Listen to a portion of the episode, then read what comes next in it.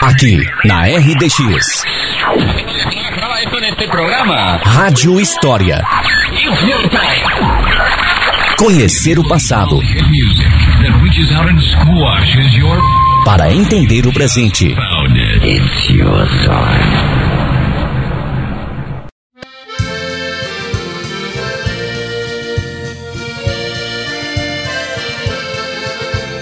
Bom dia, terra do mate.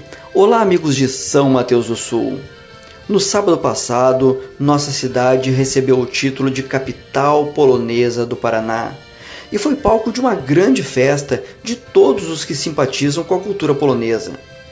Mas será que esse título só interessa aos descendentes de poloneses? E como foi a relação histórica entre brasileiros e poloneses em nossa cidade? Embarque comigo em mais um Rádio História.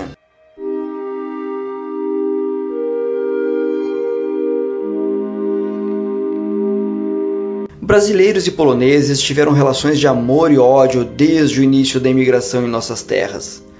Para começar essa história, devemos lembrar que em 1887 Três anos antes da imigração polonesa, foram os brasileiros de Samas que fizeram um abaixo-assinado pedindo ao governo imperial que medisse lotes no lugar denominado São Mateus e mandasse para este lugar imigrantes que pudessem desenvolver o comércio por meio de lavouras. Este documento foi assinado por 42 moradores das localidades do Rio das Pedras, Imboque, Estiva, Faxinal, Turvo, Potinga, Borrachão, Olho d'Água, Taquaral, Rio Claro, entre outros, e foi publicado na Gazeta Paranaense de Curitiba em 16 de agosto de 1887. Coincidentemente, também no dia 16 de agosto, quatro anos depois, centenas de poloneses celebravam a primeira missa em São Mateus. Mas apesar do desejo dos brasileiros de trazer imigrantes para essas terras, os primeiros anos na localidade foram marcados por conflitos.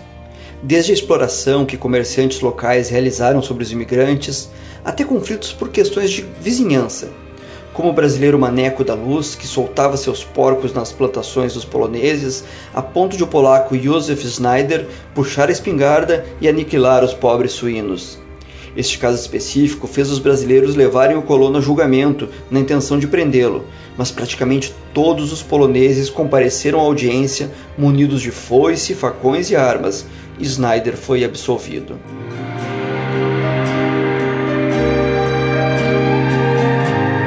Os conflitos evoluiriam para a atuação do batalhão polaco na Revolução Federalista, derrubando os governistas brasileiros de São Mateus e Triunfo, mas tendo ao seu lado na luta também vários brasileiros, como o célebre Ulisses Faria.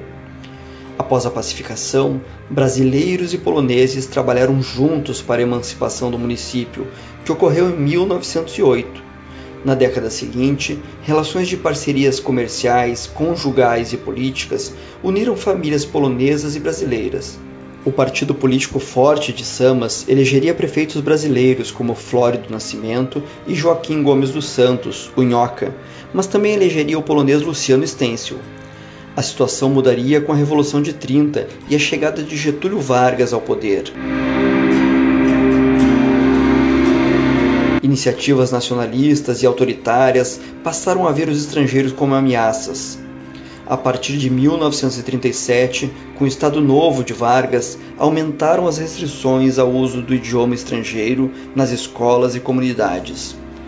Mas antes mesmo que Vargas fizesse leis pela nacionalização das escolas, grandes políticos de São Mateus, apoiadores do presidente, fizeram um abaixo-assinado contra as escolas polonesas em Samas publicado no jornal O Estado em 12 de janeiro de 1938, esses são mateuenses ilustres questionavam a concentração em massa de poloneses e defendiam a seleção, localização e assimilação do alienígena, como descreviam os imigrantes. Ainda reclamavam que os filhos de poloneses também diziam ser poloneses e criticavam sociedades polonesas que tentavam preservar a cultura e a nacionalidade. Este lamentável abaixo-assinado levou o nome de 45 cidadãos de bem, muitos dos quais hoje são nomes de rua e escolas, como Olívio Wolff do Amaral, João Gabriel Martins, Dr. Paulo Fortes, Paulino Vaz da Silva, Nelson Nascimento, Durval Wolff do Amaral e Arnoldo Proman, apenas para citar alguns. Um decreto do governo federal de 18 de novembro daquele mesmo ano definiria a nacionalização das escolas, a assimilação dos colonos e dos filhos destes imigrantes. Uma peça publicitária do governo dizia que o imigrante não seria um mal para o Brasil desde que ensinasse seus filhos a falar em português e a serem bons brasileiros a língua e a cultura polonesa passariam por um inverno de cerca de 50 anos em São Mateus. Muitos filhos de imigrantes que tiveram que se integrar às escolas brasileiras virariam alvos de chacotas pela dificuldade com o português, pelas vestimentas e pelo sotaque. Ser polaco passou a ser ofensivo e motivo de vergonha só no início da década de 90, pela força de pessoas como Francisco Kaminski, a chama da cultura polaca ressurgiria das cinzas. Foi neste momento que surgiram organizações como a Braspol e o Karolinka. Ganharam forças as festas religiosas, programas em rádios e missas em polonês. E por mais que sejam os descendentes de imigrantes aqueles que resgatam esses valores neste momento, Muitos dos ditos brasileiros, aqueles sem ascendência polonesa, passaram a frequentar também essas festas, a participar de eventos folclóricos e admirar e cooperar com a tradição polonesa. É neste contexto de integração que precisamos olhar o título que nossa cidade recebeu no último final de semana.